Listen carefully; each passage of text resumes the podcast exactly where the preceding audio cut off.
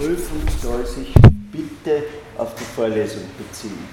Äh, wenn, und das ist, das ist äh, bedauerlicherweise ein, ein Problem, das diejenigen unter Ihnen, die nicht da sind, haben, äh, die vielleicht schon einen Titel in Philosophie haben und die sozusagen die Fragen nicht ernst nehmen. Also äh, wenn dort eine Einwortfrage steht, wann blüht der Apfelbaum, äh, dann sollte dort drinnen stehen April, Mai, wenn das in der Vorlesung Thema war. Äh, wenn jemand das als Anlass nimmt, hineinzuschreiben, Äpfel sind der wichtigste Lieferant von Vitamin C im alltäglichen Gebrauch. Es gibt den englischen Spruch, an apple a day keeps the doctor away und seine ganzen Kenntnisse über den Apfel ausbreitet. Äh, nur leider dieses eine Wort, wann der verdammte Baum blüht, nicht drinnen hat, dann sind wir leider gezwungen, dem keinen Punkt zu geben auf die Frage. So, äh, und jetzt äh, das heißt, die Fragen ernst nehmen und jetzt zur Frage des Essays. Äh, das bestimmt sich zu einem großen Teil äh, aus dem Negativen, was wir nicht wollen. Also, äh, wir wollen nicht, ich zitiere wirklich, Locke, Eigentum super, Marx, Eigentum wird den Bach runtergehen, Rousseau, Eigentum hat Authentizität studiert. Wir, wir möchten schon etwas, äh, was einen vielleicht nicht anspricht, also wo zum Beispiel steht, die Frage des Eigentums scheint nicht unmittelbar Thema der politischen Philosophie zu sein, aber sie entscheidet für Punkti Punkti. Ich möchte zwei extreme Positionen darstellen und miteinander vergleichen, etwa die Position äh, von, von Locke und Marx in einigen Zeilen. Äh, ich persönlich meine, dass Locke Punkte, Punkte das übersieht. Äh, oder, äh, wobei meine ist ein heikles Wort, eine Meinung muss begründet sein. Ja, besser ist, Sie schreiben meine Auffassung oder äh, dass, äh, dass, dass Marx die existenziell strukturierende Kraft des Eigentums, die es ja auch hat, äh, übersieht. Also Sie haben dann, verstehen Sie, Sie führen heran an Ihre Sichtweise des Themas. Das ist jetzt nicht der Mittelschulaufsatz mit Einleitung äh, und Schluss, aber Sie führen heran, wie Sie es machen Sie zeigen Ihre Kompetenz, wenn die Frage lautet, diskutieren Sie das Eigentum in der politischen Psychologie, Philosophie anhand von zwei extremen Denkern. Äh, Sie stellen das, was Ihnen am wichtigsten erscheint, an den Denkern vor. Ja? Das heißt, Sie schreiben nicht, Locke war eigentlich der Earl von Shaftesbury und war ein feiner Pinkel, wie die meisten, die sich für das Eigentum ausgesprochen haben oder sonst etwas, weil das ist nicht wirklich relevant. Und äh, dann ziehen sie aus ihrem Vergleich eine begründete persönliche Schlussfolgerung. Ja? Also eine Schlussfolgerung, die auf einem Argument basiert.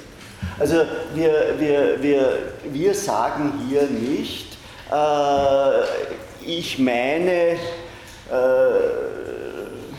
Vegetarismus äh, ist äh, moralischer, sondern wir sagen, nach intensiven Untersuchungen von tierhaften Schmerzerlebnissen habe ich für mich den Schluss gezogen, äh, dass äh, Fleischessen äh, im Grenzbereich einer moralischen Abweichung liegt. Ne? Das ist der das ist der, das ist der Punkt. Also wir, wir, wir artikulieren unsere Position mit einer nachvollziehbaren und relevanten Begründung. Das sind die zwei Kriterien. Nachvollziehbar, auch wenn es nur nach der äh, allgemeinen Denkweise ist, und begründbar. Ja? Naja, muss man auch äh, oder nur, äh, haben? Na, das habe ich Ihnen ja jetzt gesagt. Äh, äh, bei meinem fiktiven Beispiel, das Ihnen sicher nicht kommt, weil wir es schon einmal bei einer Prüfung hatten, äh, ziehen Sie in den Vergleich Ihre persönliche Wertung rein. Ne? Also äh, das, das ist eben das, was Sie Meinung nennen und was ich nicht so ganz schätze, weil wir äußern hier begründete, relevante, nachvollziehbare Auffassungen, Thesen oder sonst etwas.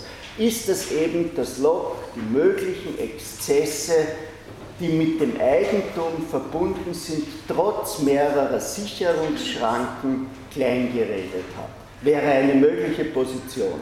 Und dass Marx das existenziell strukturierende und Authentizität vermittelnde am Eigentum nicht gesehen hat, wäre auch ein möglicher, möglicher Schluss.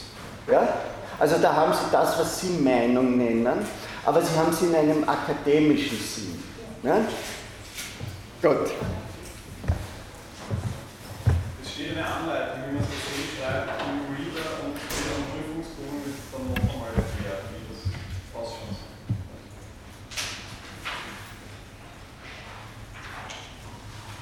Also wir sind da gebrannte Kinder ne? Äh, und, und äh, bemühen uns, das Feuer zu vermeiden.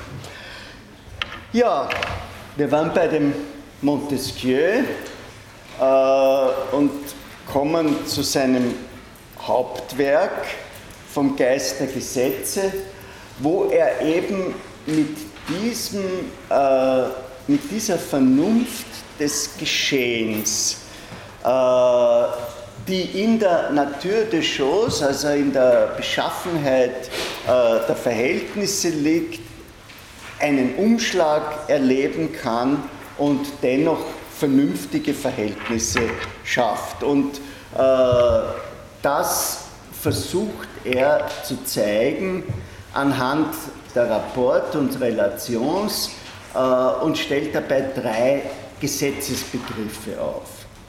Er analysiert positive Gesetze und Rechtsordnungen geteilt nach den Loi Principal, den wichtigen Gesetzen und den Loi Accessoires.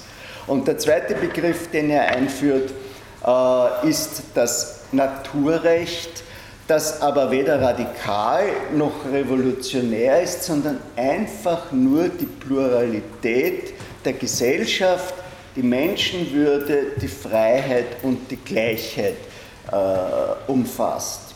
Das ist alles relativ wenig ausbegründet. Ja, das muss man ihm entgegenhalten.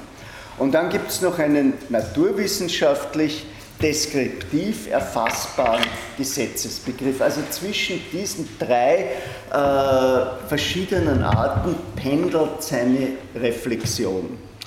Er kennt diese drei klassischen Idealtypen der Regierungsformen, aber das wird Ihnen noch oft widerfahren und da müssen Sie immer aufpassen. Er verwendet die Begriffe eigentlich anders, als wir sie äh, gewohnt sind. Also eine Republik zum Beispiel ist bei ihm etwas, wo ein Volksteil oder das Volk regiert, aber das kann eine Aristokratie sein oder das kann auch eine äh, Demokratie sein.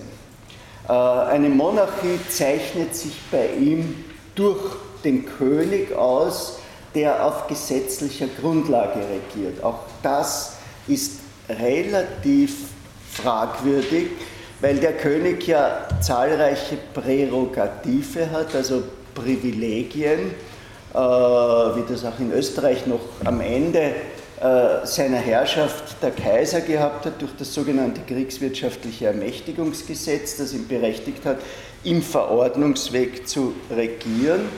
Und schließlich der Despotie, wo der Einzelne ohne gesetzliche Bindung äh, regiert.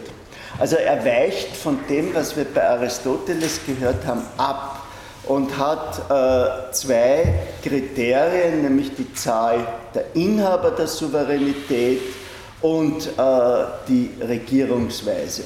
Und dann fügt er ganz überraschend noch etwas hinzu, nämlich die Leidenschaft, die ein Staatswesen trägt. Das ist eigentlich das erste Mal, dass es uns, dass wir kollektive Emotionen, dass wir Psychologie als etwas, äh, was dazukommt. Also in der Demokratie bedarf es der Tugend, äh, in der Aristokratie der Mäßigung und die Monarchie lebt vom Ehrgeiz der Höflinge, die Despotie von der Furcht der äh, Untertanen. Und diesen Herrschaftstypen ordnet er bestimmte soziale und, wenn wir jetzt marxistisch reden, bestimmte Entwicklungen der Produktivkräfte zu. Das ist das erste Mal, dass da parallelisiert wird, dass da gesagt wird, bestimmte soziale Umgebungen begründen bestimmte Regierungsformen.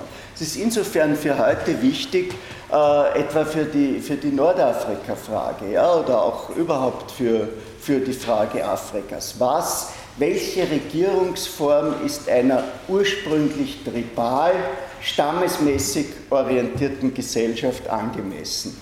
Und er trifft eben die Zuordnung, eine überraschende, dass die Demokratie stark mit dem agrarischen Kleinstaat verbunden ist, wo Mut, Selbstlosigkeit und Askese herrschen, also so etwas wie Sparta. Äh, während Monarchie die politische Wirklichkeit des 18. Jahrhunderts ist, die Voraussetzung der Monarchie äh, ist der Adel, der den König stützt und äh, umgekehrt. Und sein Ideal ist eben England. Dort sieht er Ansätze dieser drei Gewalten die auf drei verschiedene Machtträger verteilt sind. Und das ist ihm das Wichtige, dass diese Machtträger eben ausbalanciert sind, weil sonst wird ein Einzelner oder eine Körperschaft äh, zu wichtig. Ja? Äh, ja, Sie lesen Zeitung. Haben wir nicht gerade einen Konflikt rund um die Gewaltenteilung? Ferry, Meyer, ÖVP, Verkehrssprecher, tritt zurück, weil er seine Bedenken gegen ein bestimmtes ÖBB-Finanzierungspaket äh, vor dem Parlament nicht vortragen durfte. Ja? Also das war klar, die beiden Koalitionsparteien sind dafür, aus welchen Gründen auch immer, das interessiert uns nicht. Uh, uns interessiert nur die Handlung des Mannes, der eigentlich kon konsequent nach Montesquieu gehandelt hat. Ja? Der sagt, hier ist die Gewalt, das hat er nicht gesagt, der ist nicht so auf unserer Schiene, ja? aber er hat es gemeint. Äh, hier ist die Gewaltenteilung, hier ist mein Recht als Abgeordneter, als Repräsentant von Wählern mitzusprechen bei einer bestimmten Sache durch eine Regierungsvorlage, die überhaupt nicht diskutiert wurde und durchs Parlament durchgegangen ist, verletzt worden. Ja? Also die Angewohnheit, der, der, die er der Koalitionsregierung unterstellt hat. Ihr gebt einfach den Clubobleuten im Parlament ein Kommando und die äh, winken es durch. Ja? Oder ein zweiter äh, aktueller Fall, wo die Gewaltenteilung äh, schlagend wird, ist dieser erste Ausrutscher des heiligen Herrn Gauck, des äh, deutschen Bundespräsidenten der eben mehr Europa wagen wollte in seiner Kampagne. Und dem es dann passiert ist, dass ihn eine hart fragende Journalistin äh, gefragt hat, wie er das denn machen will mit einem Bundesverfassungsgerichtshof, der äh, wahrscheinlich äh, die bestimmte EU-Rettungsschirmmaßnahmen äh, in Frage stellen wird. Und der Gauck hat gesagt, ich, ich sehe das nicht. Womit er zwei Dinge getan hat. Ja, der Mann muss aufpassen, weil er nicht mehr Privatmann ist, sondern Präsident.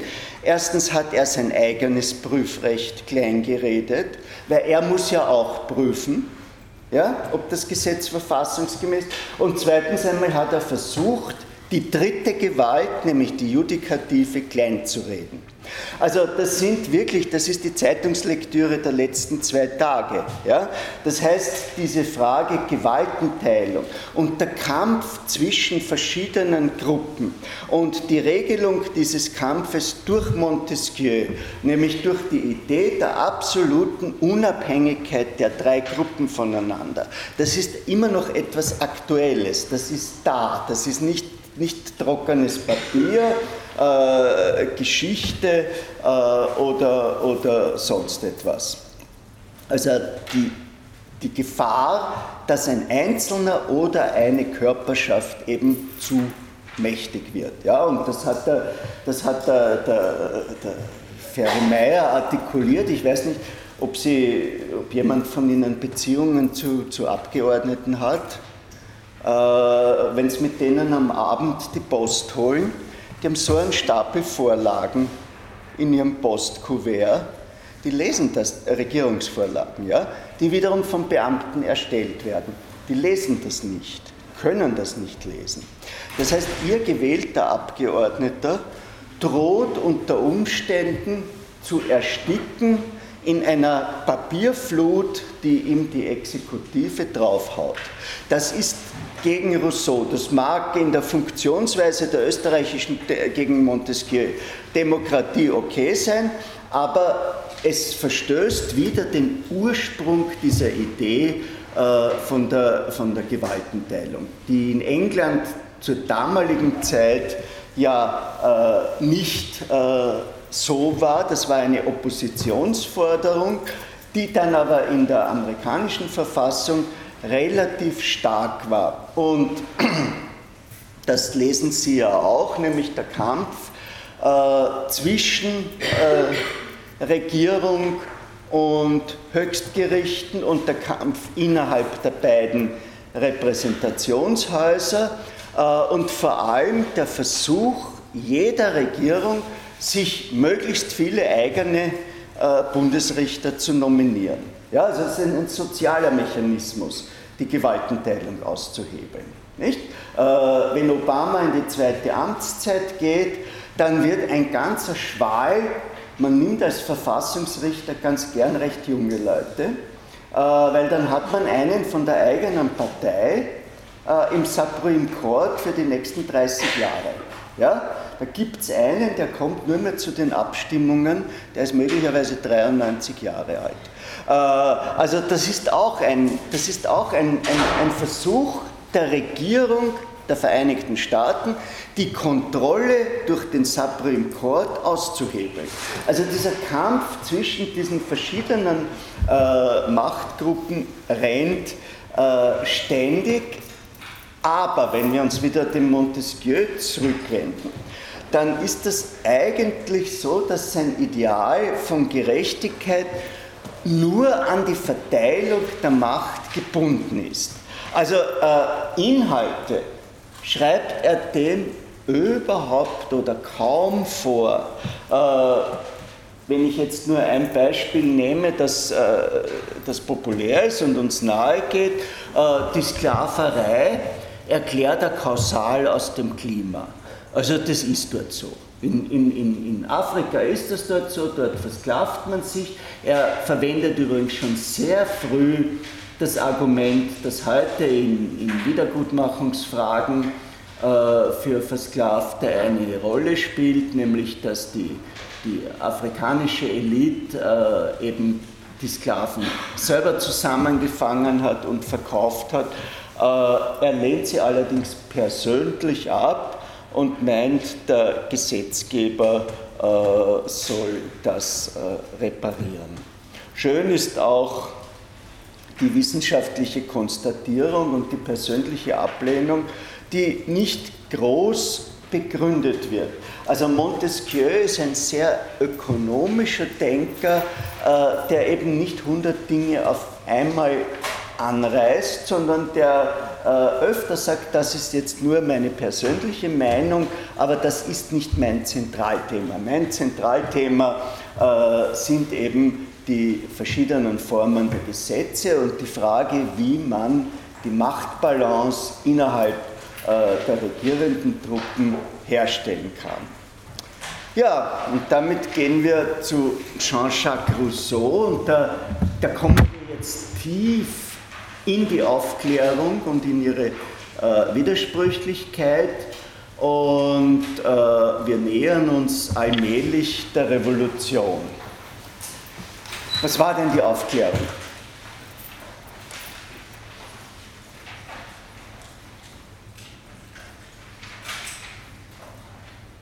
Was war die Aufklärung? Guten Morgen, ich muss ja auch. Okay, das ist die Kantsche Definition, schön, ja. Ja, ja. War das die Aufklärung oder war das Kants Konzept von der Aufklärung? Schön ist und sozusagen auch wenn es auch konformistisch ist, sozusagen den Regeln des Ortes, an dem wir uns befinden, entspricht eine gewisse Kontextualisierung. Man sagt, die Aufklärung war eine Strömung, das brauchen Sie nicht mitschreiben, ich sage Ihnen das nur, damit Sie den Sprachgebrauch hier, eine intellektuelle Strömung äh, im 18. Jahrhundert, deren Schwergewicht in Frankreich lag, die die Vernunft über äh, andere Wertsysteme stellte und eine bedeutende Rolle bei der Vorbereitung der französischen Revolution schaffte. So, da hat man was. Ja? Das ist keine perfekte äh, Bestimmung, die ich jetzt gegeben habe, nur damit Sie sozusagen diesen, damit Sie sozusagen diesen Stil sehen. Ja? Äh, und äh, die zerfällt eben in eine technisch vernunftmäßige Seite, aber es gibt auch eine schwärmerisch äh, an den Trieben orientierte, äh, ich möchte jetzt nicht sagen romantisch, gefühlsmäßig idyllisierende Seite der Aufklärung und für die steht Rousseau. vielleicht das wichtigste Buch in dieser Richtung sind die Konfessionen, die also genauso wie die Bekenntnisse äh, des Augustinus ein Individuum in Ich-Form ins Zentrum stellen oder wie später das Buch Meine Beichte von Leo Tolstoi. Äh, nur ist es nicht die Bekehrung eines Wüstlings wie bei Augustinus, sondern die Bekehrung eines Naturmenschen, erstes Wort zu seiner verschütteten Natürlichkeit. Das wird uns noch äh, beschäftigen. Das wird uns beschäftigen, dass das eine Variante der Aufklärung ist, die sich gegen den Zivilisationsprozess richtet. Wir haben ja mit Locke bis jetzt den Zivilisationsprozess an Eigentum, Handel, äh, Wissenschaft, Wirtschaft und Ähnliches gekommen. Und hier haben wir einen, äh, das ist der erste in unserem Register, der sozusagen von unten kommt. Das ist kein Graf, kein Minister, kein, kein Geistlicher oder sonst etwas.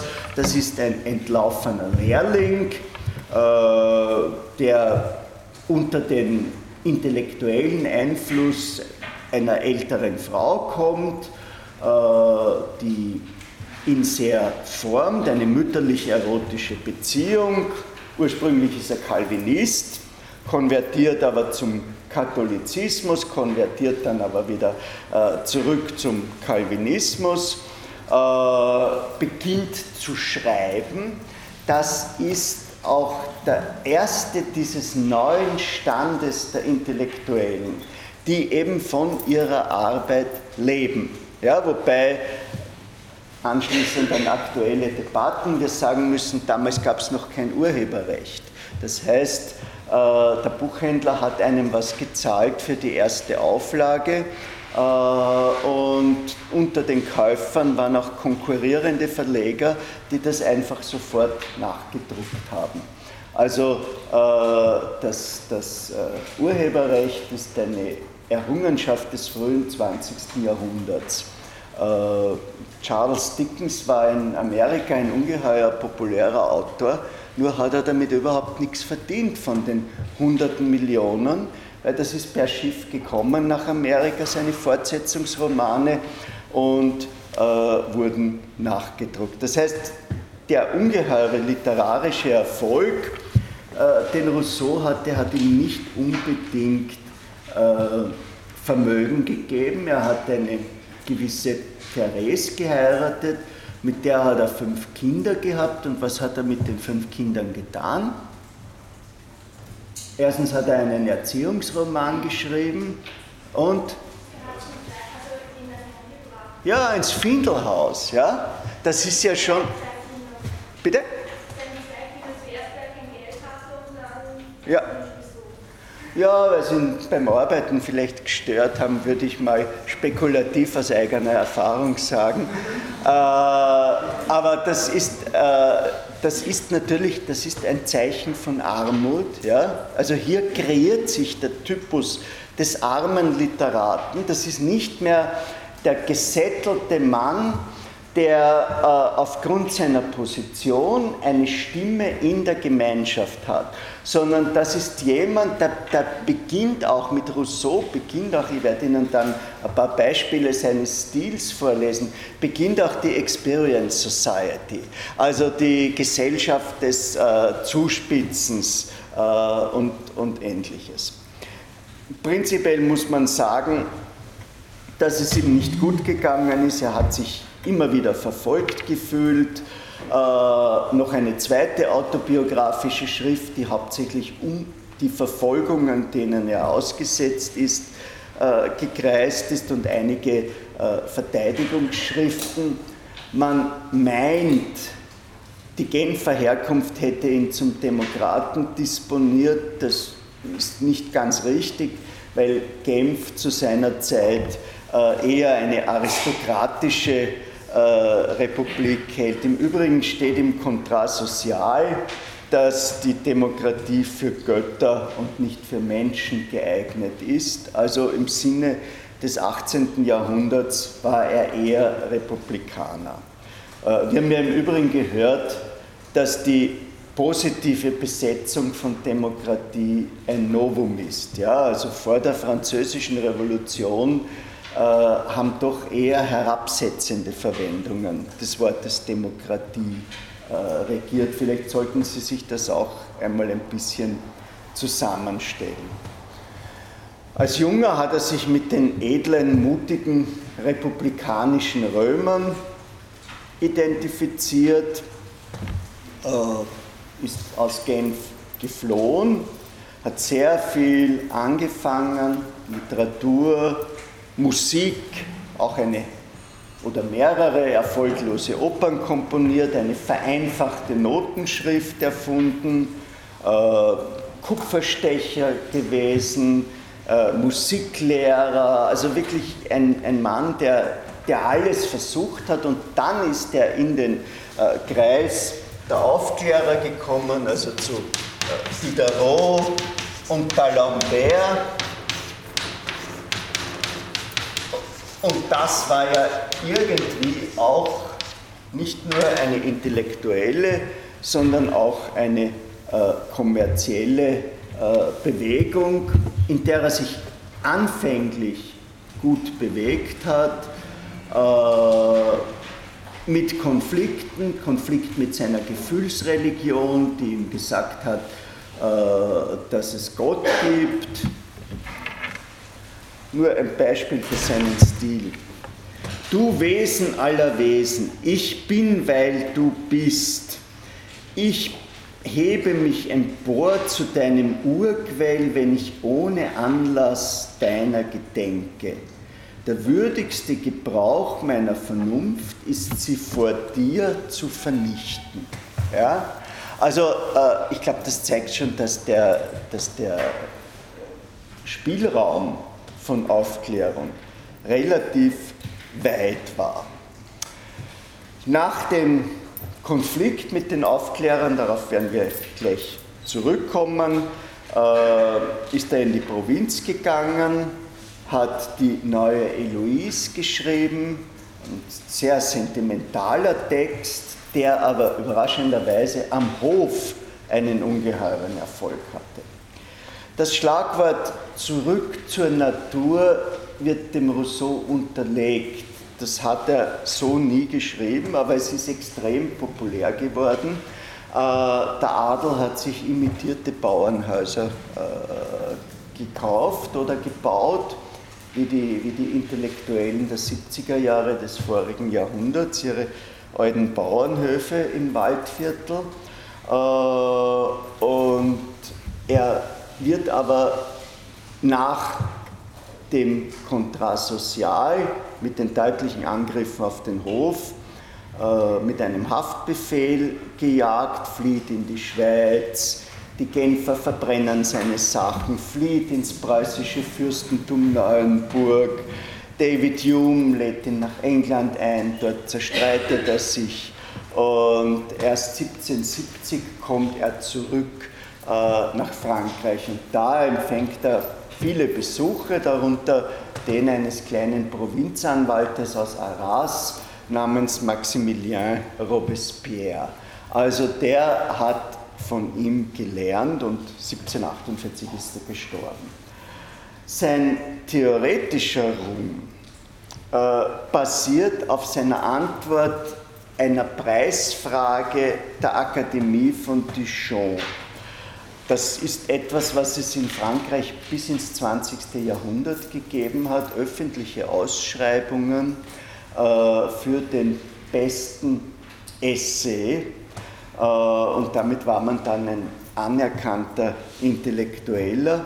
Die Fragestellung der Akademie war, ob die Herstellung der Künste und Wissenschaft seit der Renaissance zur Hebung der Sittlichkeit beigetragen hat. Also, subtextuell ist das eine Frage im Sinn des Esprit classique, also äh, des Geistes der französischen Klassik, der sich absetzt vom barbarischen Mittelalter, indem er sich zurückbesinnt auf äh, Griechen und Römer.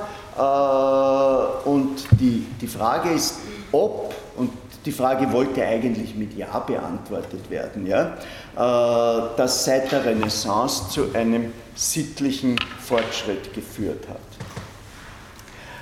Aber wir sind in einer Zeit, in der gleichzeitig die Frage gestellt wird, ob es nicht eine verlorene Naturunschuld gibt. Die Projektionsfläche, auf der sich die Vorstellung von der verlorenen Naturunschuld entwickelt hat, waren sehr stark die sogenannten Wilden. Ja, ein literarisches äh, Abbild dieser Wilden haben Sie vielleicht als Kind in einer verkürzten Ausgabe gelesen, das ist der Freitag beim Robinson Crusoe. Ja? Äh, und eine wirklich penetrant fast bis ins 20. Jahrhundert fortgestobene Gestalt äh, ist der rote Bruder Winnetou, äh, der eben auch edel ist. Winnetou stirbt als Christ. Seine, seine letzten Worte.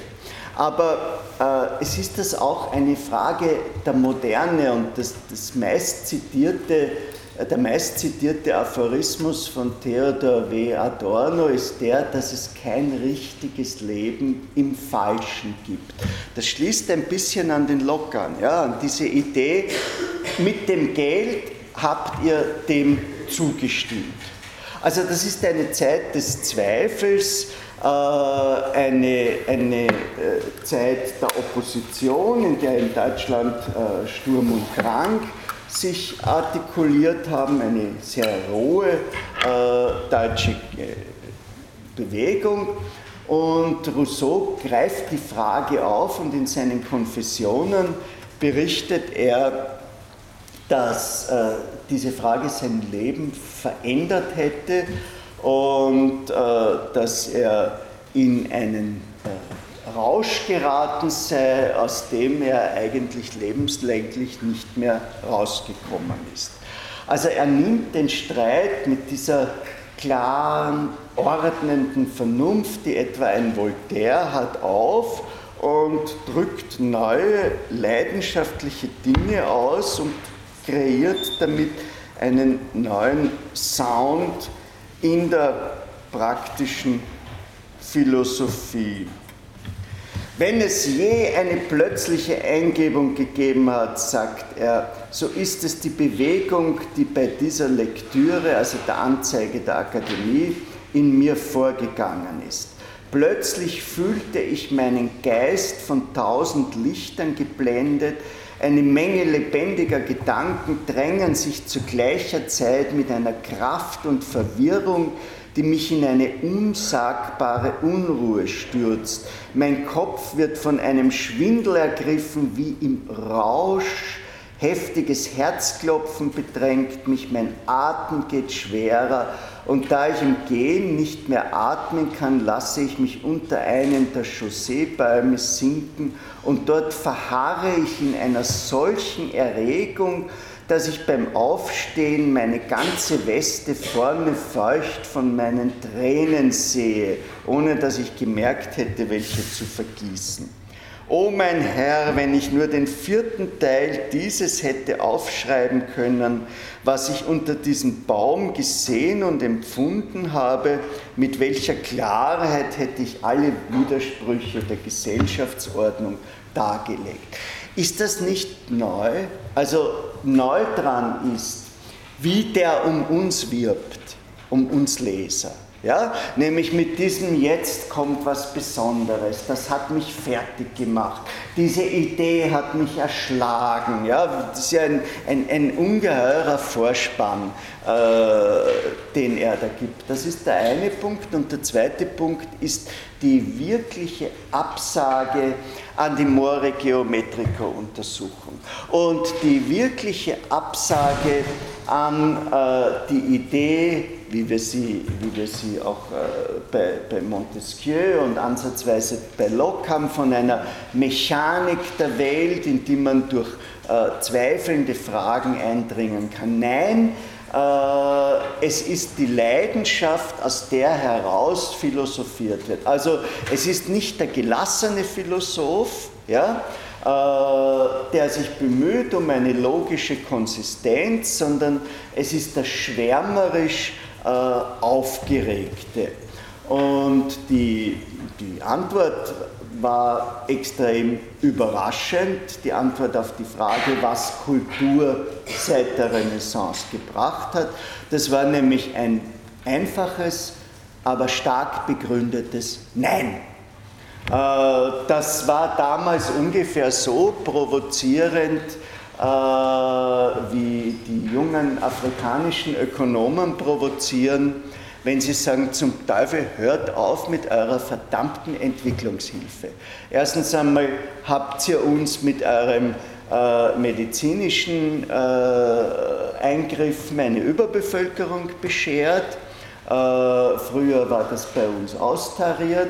Und zweitens einmal habt ihr die Möglichkeit, dass wir Eigenhandel betreiben und dass wir eine kleine Industrie beginnen, die langsam aufwärts geht, durch eure Humana-Container äh, verhindert. Ich weiß nicht, ob jemand von Ihnen schon einmal durch die Wüste gefahren ist äh, und dort das Erlebnis hatte, wie die alle in 70er Jahr psychedelischen Leibern herumlaufen, äh, die aus irgendwelchen Second-Hand äh, Containern von Ihnen oder von mir ausgemustert wurden.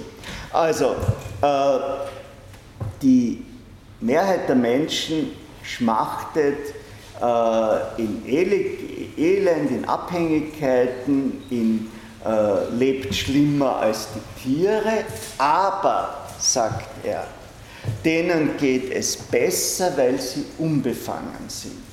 Ich habe Ihnen das ja äh, gestern anhand des Freiheitsbedürfnisses erkannt gezeigt, dass Freiheit äh, die sichtbare Alternative zu einem gegenwärtigen Zustand voraussetzt, damit sie sich mental verankert und eine Instanz, die das verhindert. Und Rousseau sagt jetzt, Kultur öffnet uns einen Blick, aber dieser Blick ist destruktiv. Also Künste, Wissenschaften und ähnliches sind nur Dokumente des Verfalls. Was bräuchten wir eine Rechtswissenschaft, wenn es nicht die Ungerechtigkeiten durch die kulturelle äh, Verfeinerung im Leben gäbe? Was bräuchte es Philosophie, wenn sich jeder auf die einfachen und angeborenen Tugenden besinnen würde. Also Bildung, Bildung, Bildung, ja, unser, unser großes Instrument zur Herstellung von Sittlichkeit. Nein, Bildung läuft parallel zum Verfall der Sittlichkeit. Also gehen wir zurück äh, zur Einfachheit, zur Unschuld, zur Unbefangenheit, Tugend und Wahrheit äh, anstelle von Kunst und Wissenschaft. Also die Verbindung äh, zum wahren Menschen ist äh, verloren gegangen. Das ist äh, seine These. Ich weiß nicht, äh, ob jemand von Ihnen einmal äh, den Großessay von Sigmund Freud, Das Unbehagen in der Kultur, in der Hand gehabt hat. Also Freuds These, wobei die englische Übersetzung trifft es mehr, die heißt The Discontent of Civilization. Also das ist diese deutsche Verwirrung zwischen Kultur und Zivilisation. Äh, die Freudsche These ist, Kultur bedeutet Triebverzicht. Ja? Und deswegen ist Kultur immer frustrierend. Hier ist Freud russoianisch, aber, und da macht er einen Hobschen Sprung, sie ist notwendig, weil sonst würden wir unter der Herrschaft des brutalen Urvaters leben, der alle äh, Frauen monopolisiert und äh, weiß der Teufel, äh, was er sonst noch tut.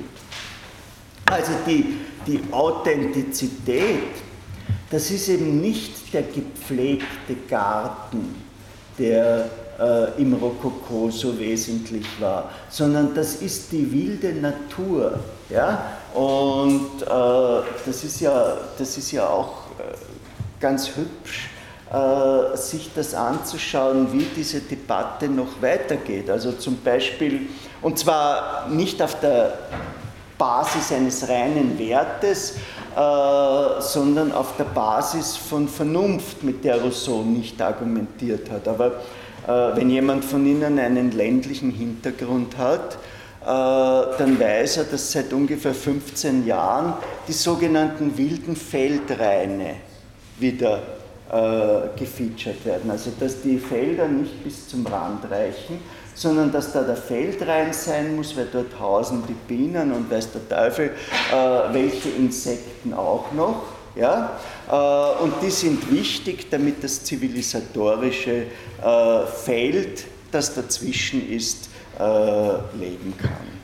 Und das kann einen also wiederum auch der Erich Fromm einfallen, also alle die Ideen von Authentizität ohne das Element von Verstellung, das Kultur und Zivilisation reingebracht haben. Das war ja das, war ja das deutsche Argument äh, gegen den zivilisierten Zustand, dass er verlogen ist. Ja? Also, dass man zum Beispiel Aggression in Institutionen nicht dadurch ausdrückt, dass man den einfach zum Duell fordert und ihn im besten Fall absticht, sondern dass man eine kleine Intrige gegen ihn äh, einleitet. Das ist, das ist die zivilisiertere äh, Form dieser äh, Konfliktregelung. In jedem Fall ist das hier ein Ich, ein einziger, wie dann später der Max Stirner, der sich gegen äh, die gesamte Gesellschaft stellt und dabei wieder äußerst erfolgreich ist, äh, obwohl er nur Rhetorik bietet. Also die Argumentation ist relativ äh, schwach aber er wird vor der Revolution Mode. Die Leser der 70er Jahre zweifeln an den Möglichkeiten der Zivilisation, ziehen eine archaische Größe vor und begeistern sich an Edelmut der unzivilisierten Gesellschaften. Äh, waren Sie schon einmal im Chinoiseriezimmer in Schönbrunn? Das ist relativ gesperrt. Ja, also Chinoiserien sind Imitationen äh, chinesischer Kunst, nicht? die damals durch die Jesuiten, die China zu missionieren versucht haben, hereingebracht wurden. Und äh, die Maria Theresia war so begeistert von diesem französischen Stil, dass sie ihr Lieblingsschloss, Schloss, Schloss, Schlosshof, äh, ganz mit chinesischen Tapeten und chinesischen Möbeln ausgestattet hat. Das können Sie sich anschauen im Hofmobiliendepot.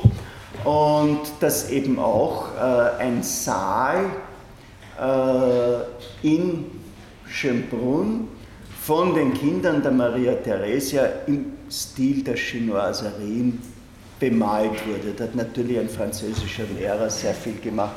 Wichtig ist, wenn Sie sich diese Bilder anschauen, äh, dass ganz im Gegensatz zur chinesischen Kunst die Krieger zum Beispiel skurrile, aber nette Kerle sind, die zuhören, wie ihnen wer was vorliest äh, und ähnliches. Also selbst, selbst der Krieger ist dort äh, eine edle Erscheinung und die Aufklärung mit ihrem Postulat eines vernünftig tugendhaften Zusammenlebens innerhalb einer streng reglementierten Gesellschaft wird da offensichtlich als Einengung empfunden. Also von der Eloise aufwärts äh, entwickelt sich ein Kult der Empfindsamkeit, äh, es entstehen neue emotionale Beziehungen, eine äh, französische feministische Philosophin, Elisabeth Badinter, behauptet sogar, dass die Mutterliebe, die wir doch so als den Archetypus der spontanen äh, Verbindung zwischen zwei Menschen ansehen, dass das die, ein künstliches Gefühl ist, das in jener Zeit äh, entstanden ist. Ja? Äh, können Sie googeln. Also das provoziert und die Akademie stellt eine zweite Preisfrage, nämlich die Frage, wie die Ungleichheit entstanden ist und ob sie durch das natürliche Recht begründet ist. Das ist eine heiße Frage. Abhandlung über den Ursprung und Grundlagen der Ungleichheit unter den Menschen. Das haben wir wirklich noch nicht gehabt. Ja? Äh, also das ist ein gutes Zeichen dafür, dass die Aufklärung wirklich neue Fragen gestellt hat. Ja, Aristoteles hat die Ungleichheit hingenommen. Ja, das sind die, die, die athenischen Bürger und das sind die Barbaren und die Sklaven, die sind auch so etwas ähnliches wie die Barbaren. Und bei, bei Machiavelli äh, gibt es eben den Fürst, der sich durch besondere Virtut, Tatkraft äh, auszeichnet. Und äh, bei Montesquieu gibt es die verschiedenen Kulturen, äh, die sich artikulieren, aber diese Frage, wieso, und viele haben was gehabt gegen die parasitären Aristokraten, aber diese Frage, wie ist das eigentlich entstanden, dass es solche und solche gibt, dass das die Akademie fragt, das war ja schon eine, eine öffentliche Sensation. Und in dieser Zeit ist der Diskurs eben auch ein öffentlicher geworden. Ja? Und das ist eine Zeit neuer Printmedien äh, und äh, das Publikum hat einfach daran Anteil genommen. Ja, warum äh, sind, wir, sind wir ungleich? Also Rousseau unterscheidet zunächst einmal konventionell zwischen der natürlichen und der psychischen Ungleichheit und der physischen Ungleichheit und dann aber der moralisch-politischen. Und die beruht auf Übereinkunft bzw. moralischer Duldung. Also nicht auf Gewalt, sondern in der Ungleichheit steckt ein latentes Element von Vertrag drinnen. Das Wichtige bei ihm ist, dass es kein natürliches Recht gibt, kein vernünftiges Gesetz etc., äh, das der konkreten Vergesellschaftung vorausgeht. Wie bei Marx heißt es ähnlich, die Menschen machen ihre Geschichte selbst. Und bei Rousseau entsteht das Recht eben aus der politischen Gesellschaft. Also es gibt keine vorhergehende Disposition, zur Freiheit oder Unfreiheit. Der Naturzustand, da sind wir wieder äh, bei seiner Trademark, ist paradiesisch. Alle äh, sind gesund, weil die Natur tilgt das Kranke schnell. In Wirklichkeit schaffen die Ärzte die Krankheit. Stimmt das? Oder ist das nur Wahnsinn? Ja. Wenn ich etwas definiere, das Wort krank anerkannt wurde, dann stimmt es. Ja. Wie ist das mit dem Alzheimer?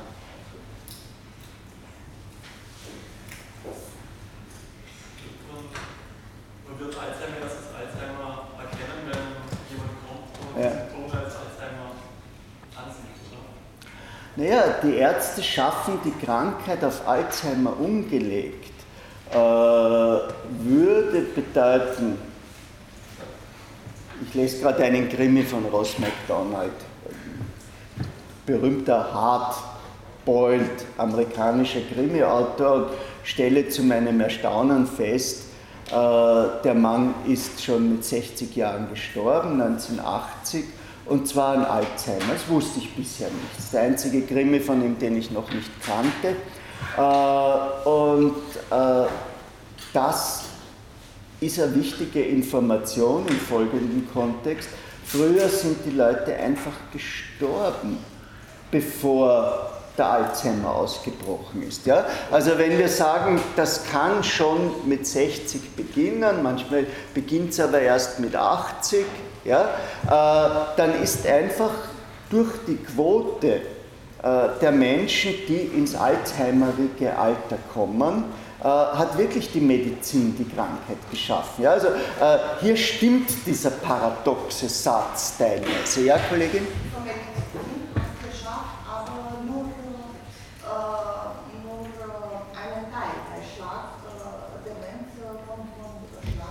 Ja. Von äh, mhm. aber gibt auch genetisch auch, aber äh, gibt auch einen Grund, dass niemand kennt. Ja, aber Rousseau würde jetzt sagen, früher sind die Leute das sind ja diese Schlagfluss, hat das manchmal geheißen, nicht?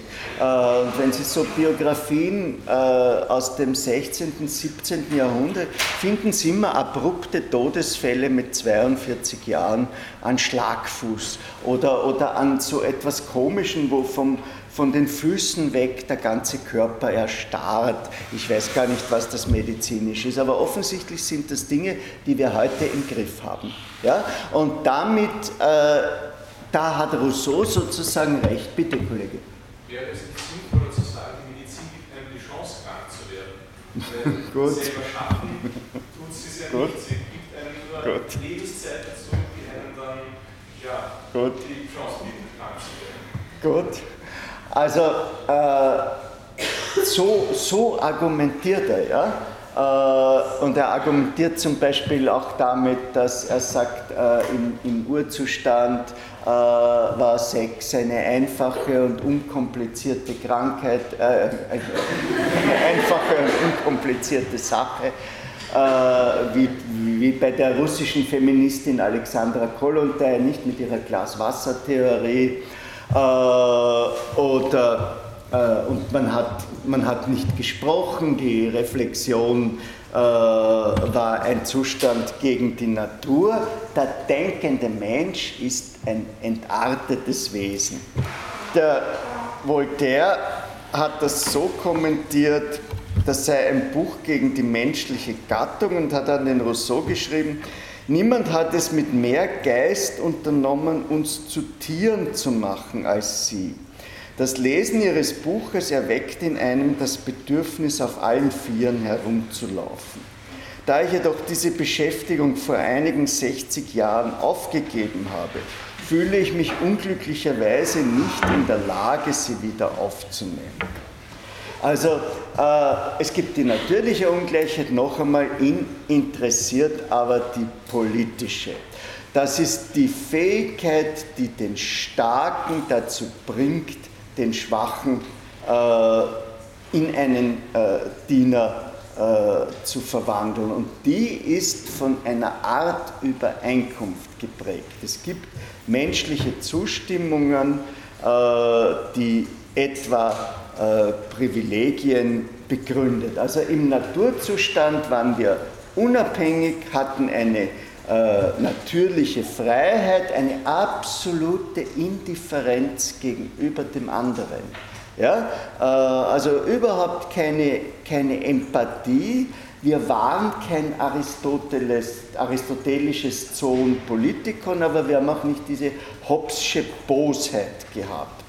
Hobbes hätte übersehen, sagt er, äh, dass der, der keinen Verstand hat, auch nicht böse sein kann. Und er hat auch das natürliche äh, Mitgefühl äh, übersehen. Und dann ist der von ihm spekulativ ermittelte große Sündenfall eingesetzt. Das muss ich Ihnen vorlesen. Das ist ein bisschen lange. Der erste, der in den Sinn kam, ein Grundstück einzuhegen und zu behaupten, das gehört mir. Und jetzt kommt das Element von Vertrag. Und der Menschen fand einfältig genug, ihm zu glauben, war der eigentliche Gründer der bürgerlichen Gesellschaft.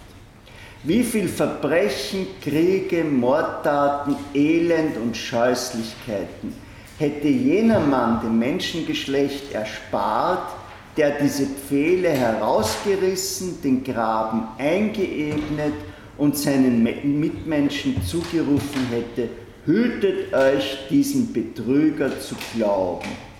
Ihr seid verloren, wenn ihr vergesst, dass die Früchte allen gehören und die Werde niemanden.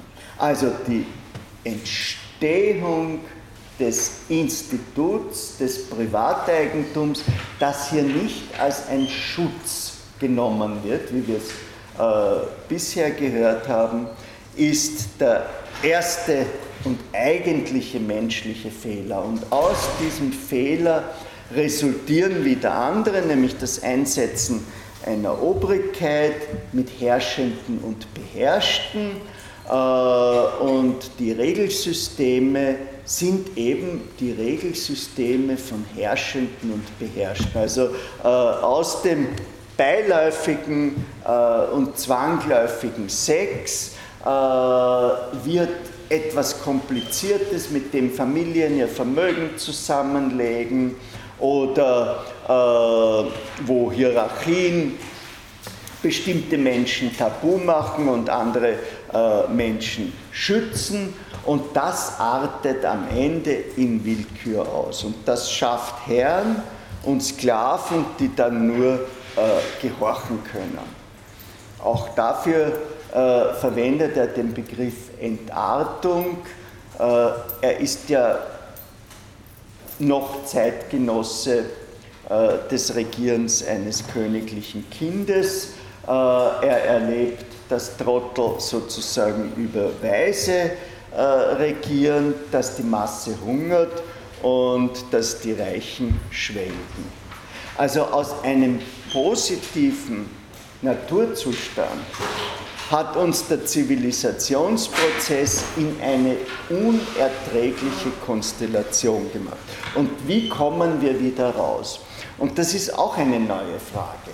Ja? Weil wir hatten bisher einfach nur zwingenden Abfolgen.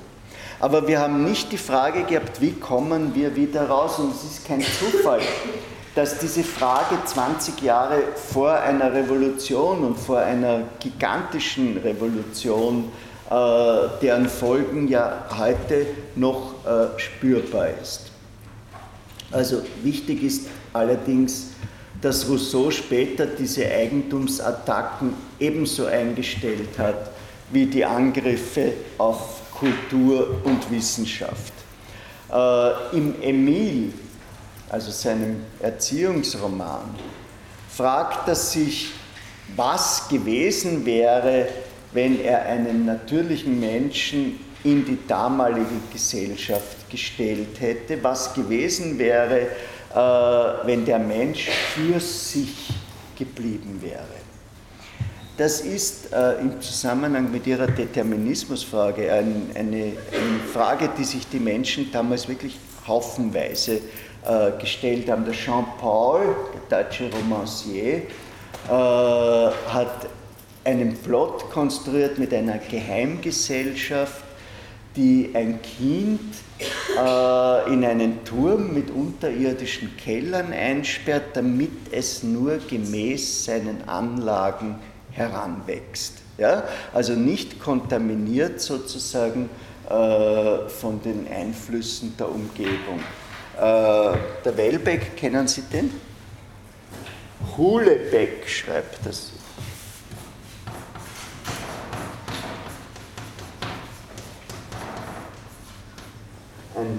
Französischer Romancier, äh,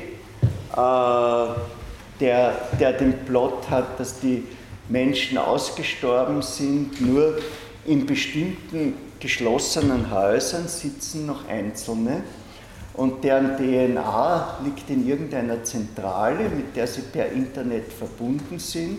Und das Essen wird ihnen beim Hintereingang zugestellt. Und wenn sie sterben, dann kommt ein Replikat an ihre Stelle. Ja? Also das ist, eben auch, äh, das ist eben auch die Idee eines Menschen ohne äh, die kontaminierende Interaktion und der, der Wellbeck äh, lässt seinen Helden das nicht aushalten, er lässt ihn ausbrechen und da rennen noch ein paar so ehemalige Menschen herum, eine, eine sehr schmutzige, nackte, ungepflegte weibliche Person, äh, die ihm gleich ihre Pudenda hinhält, äh, die er aber nicht nützt und begibt sich auf die abenteuerliche Suche äh, nach einer ebenfalls solchen Frau wie er, die da irgendwo in New York oder sonst wo sitzt. Also diese Idee eines alleinigen, natürlichen Lebens äh, ist einfach doch äh, zurückgewiesen, aber was geblieben ist, ist die im Emil artikulierte Idee einer natürlichen Erziehung, also dem Fernhalten von verderblichen Einflüssen, wobei die Frage, was jetzt verderblich ist, äh, recht schwierig ist äh, und einem Reifenlassen des Guten.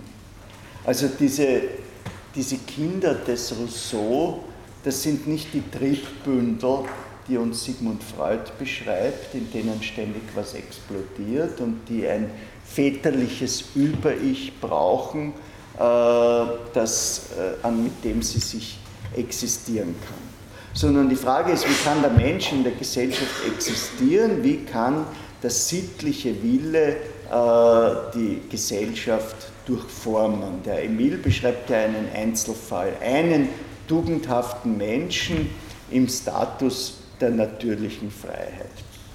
Und die Antwort kommt im Kontrast sozial, im Gesellschaftsvertrag. Der Mensch ist frei geboren und überall liegt er in Ketten. Das ist das, ist das große Schlagwort. Ja? Mensch frei geboren, überall liegt er in Ketten. Das ist das Schlagwort, das, das hinter jeder äh, intellektuellen Begründung einer Revolution seit der Periode äh, des Rousseaus steht. Rousseau äh, fordert noch eine Synthese von notwendiger, aber was ist notwendig? Äh, Autorität und natürlicher und unveräußerlicher Freiheit.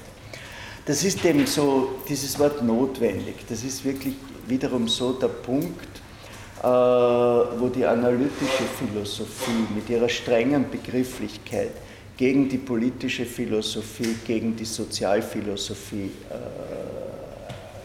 äh, einhakt.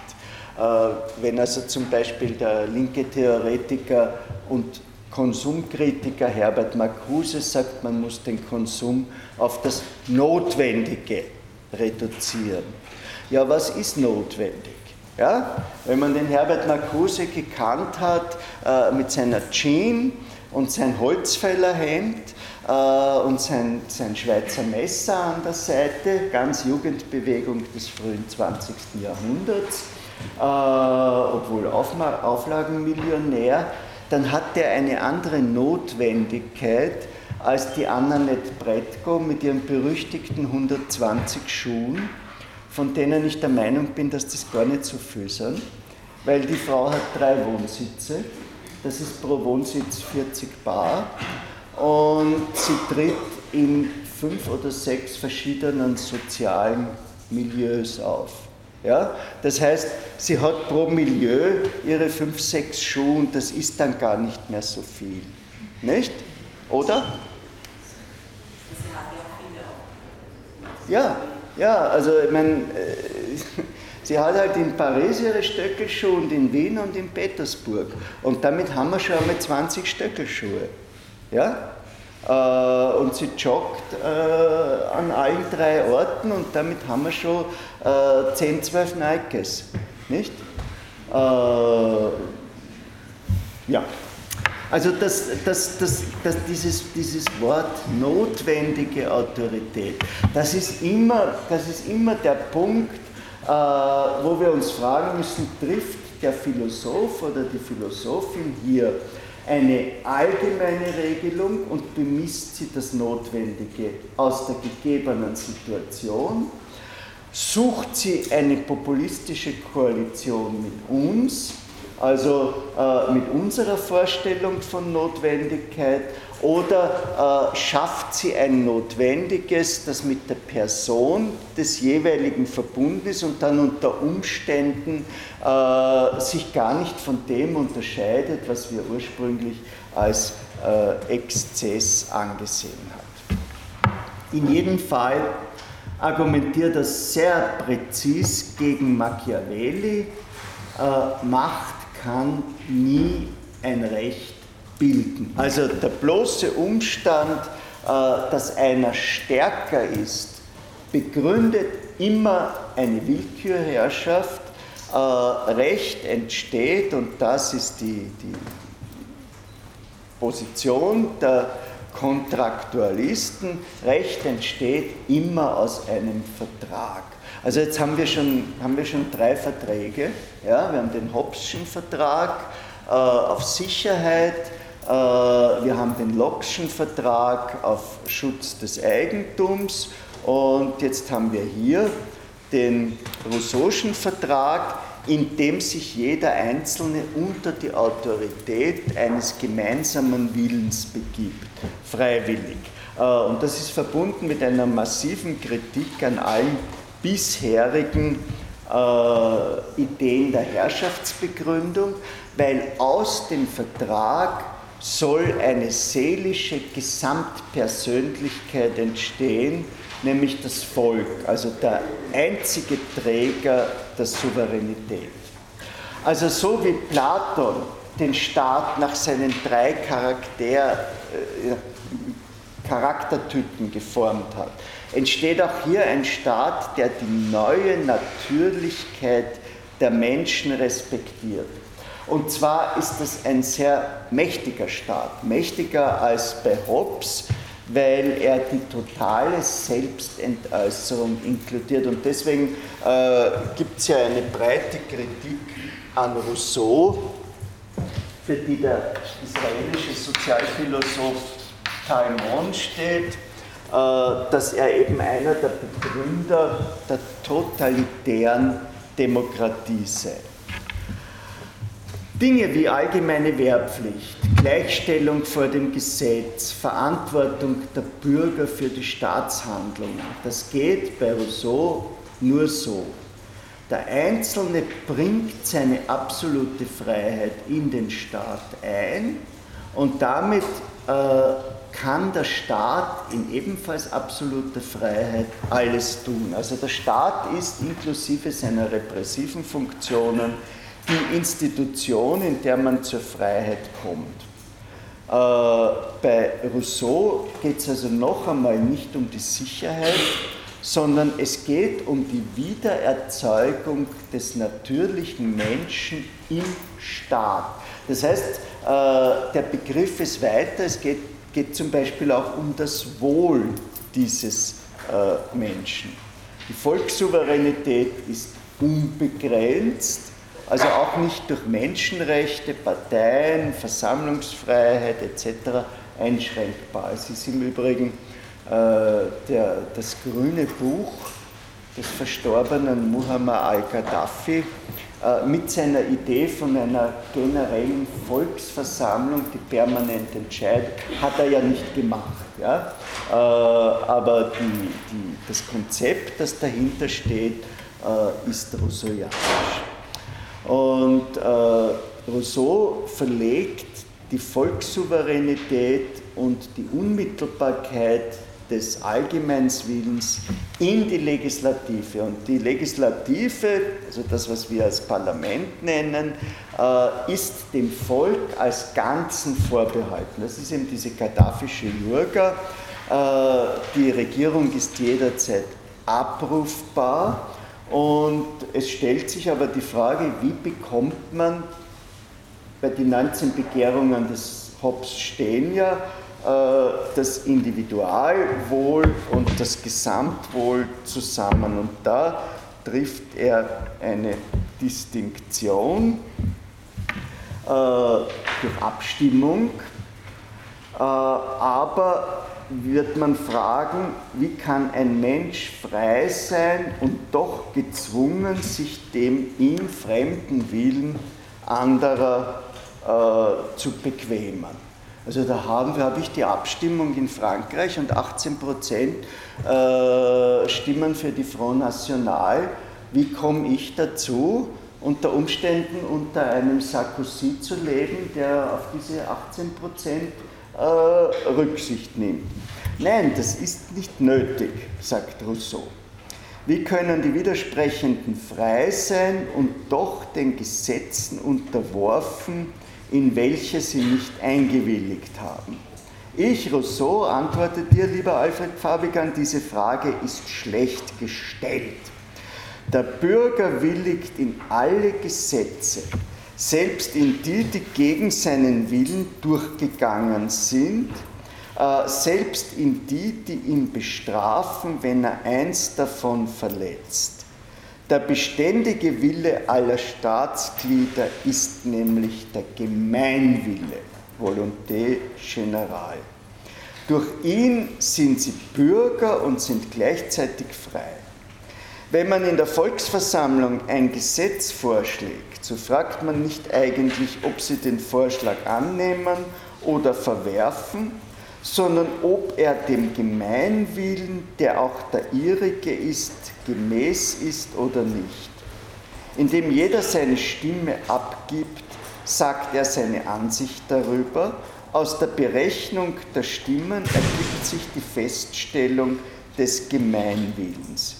Überwiegt also die entgegengesetzte Meinung die meinige, so beweist das nur, dass ich mich geirrt und dass das, was ich für den Gemeinwillen gehalten habe, nicht war. Ja, aber äh, das geht nicht durch das bloße Zählen, sondern diese Volonté générale, diese Grundlage des staatlichen äh, Zusammenlebens, verlangt, dass die Interessen der Bürger wenigstens in einem Punkt zusammentreffen. Also das ist ein Produkt der Vergesellschaftung, da gibt es äh, einfach materielle Berechnungen dazu. Um die Volonté générale zu verstehen, braucht man den Gegenbegriff, die Volonté particulière, also das Sonderinteresse, das das Gemeinwohl nicht berücksichtigt. Und da ist jetzt die Frage, wie weit ist das Sonderinteresse entfernt vom Allgemeinwillen? Also im Normalfall hat jedes Sonderinteresse zwei Seiten. Das rein individuelle und nur individuelle und das Allgemeininteresse äh, außer der Staat ist schon irrelevant geworden. Also, wenn Sie jetzt mit dem Engel diskutieren, über Studiengebühren. Ja? Dann schaut es zunächst einmal so aus, als ob der Engel das Sonderinteresse der Universitäten repräsentiert. Wir haben Schulden, wir wollen von euch das Geld. Und Sie das Sonderinteresse, wir wollen nichts zahlen, repräsentieren. Aber wenn wir mit Rousseau weitergehen, dann hat jede der beiden Parteien ein Element des Allgemeininteresses. Äh, also der Engel will funktionierende Universitäten. Ja? Äh, und die Studenten wollen Bildung für jedermann und wollen einen freien Zugang und wollen ebenfalls äh, funktionierende Universitäten. Das heißt, in diesem Partikularinteresse, in diesem Sonderinteresse steckt schon ein Element des Allgemeininteresses drinnen. Und die Rousseau'sche Idee ist jetzt das äh, herauszufiltern. Ja? Also nicht die Sonderinteressen zu addieren. Aha, wir stimmen hier im Raum ab 32 sind für Studiengebühren, 87 äh, dagegen. Da haben wir dann nicht den Gemeinwillen, sondern eine, eine Volonté de tous, eine, eine äh, Volonté äh, aller, die auf einer Mehrheit passiert, sondern man muss in einem dialektischen Prozess das Allgemeine herausfiltern und integrieren. Und so stellt er sich eine Abstimmung vor, dass sich die Sonderinteressen aufheben und die gleichmäßige Gemeinsamkeit des Interesses bleibt.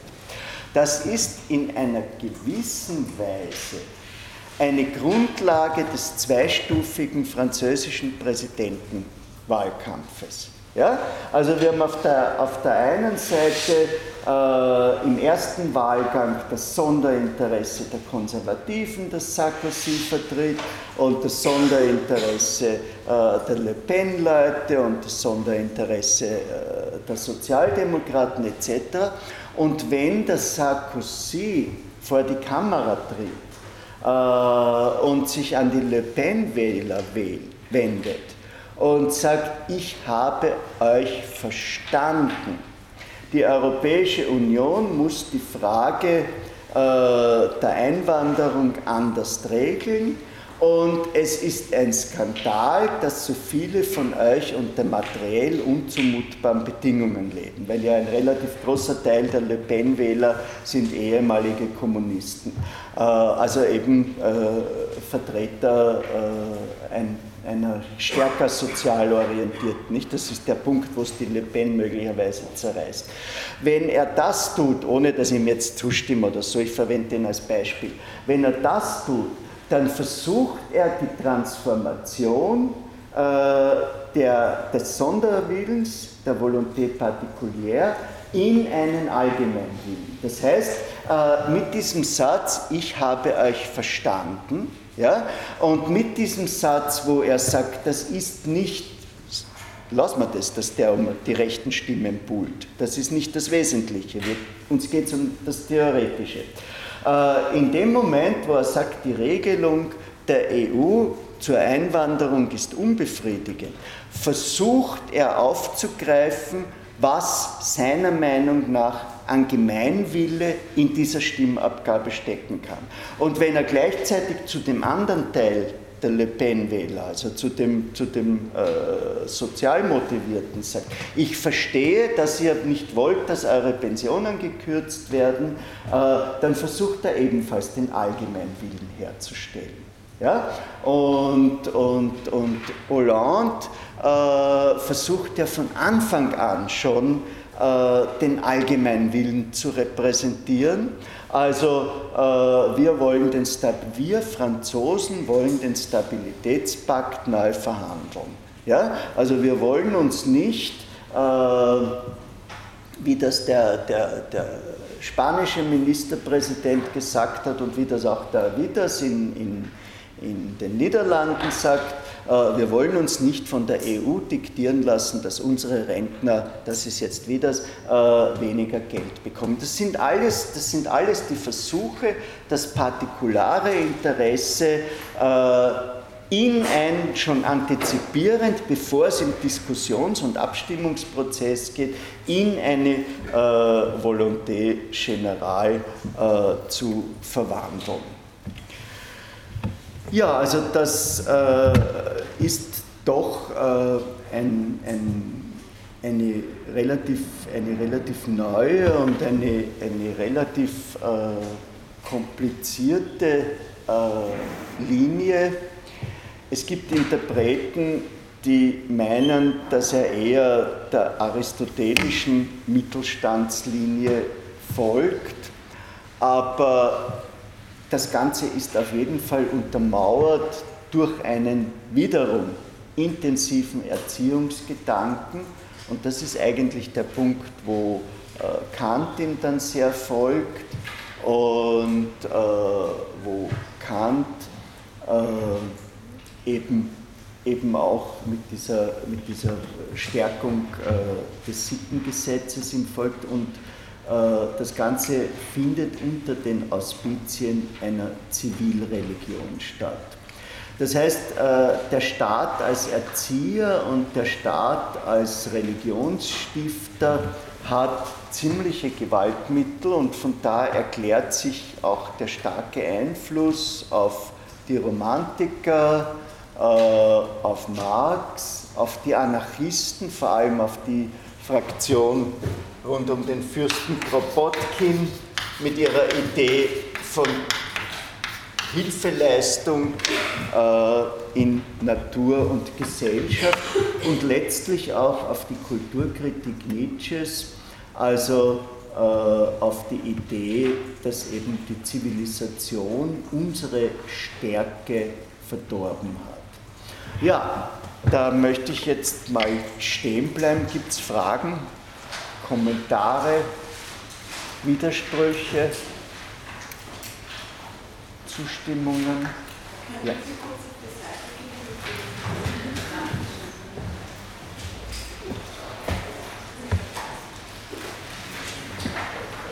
Schauen Sie, da haben Sie, wenn ich, wenn ich sage, googeln es. Ja? Äh, wenn zufällig äh, was kommt, und einer der Namen, zu denen Sie ein bisschen was wissen, passt rein, zum Beispiel in die Esse-Frage. Na, dann haut uns das natürlich beim Korrigieren um, nicht? Also dann sagt der Stefan, wow, der oder die kennt sogar den Talmud. Ja, das ist, der, das ist einfach der Punkt, nicht? Also das demonstriert dann auch äh, noch einmal, Sie sollen nicht schwätzen über den Talmud, wenn der nicht gefragt ist. Aber wenn Sie eine Gelegenheit haben, den platziert unterzubringen, dann demonstrieren Sie Ihr außerhalb der Vorlesung liegendes, kompetentes Interesse. Und das beeindruckt uns, wenn wir Ihnen Punkte geben. Gut, schöne Woche.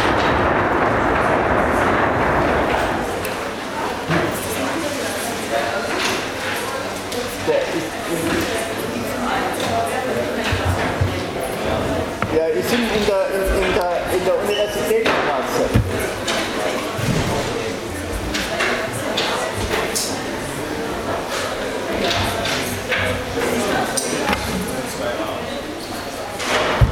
Der 2G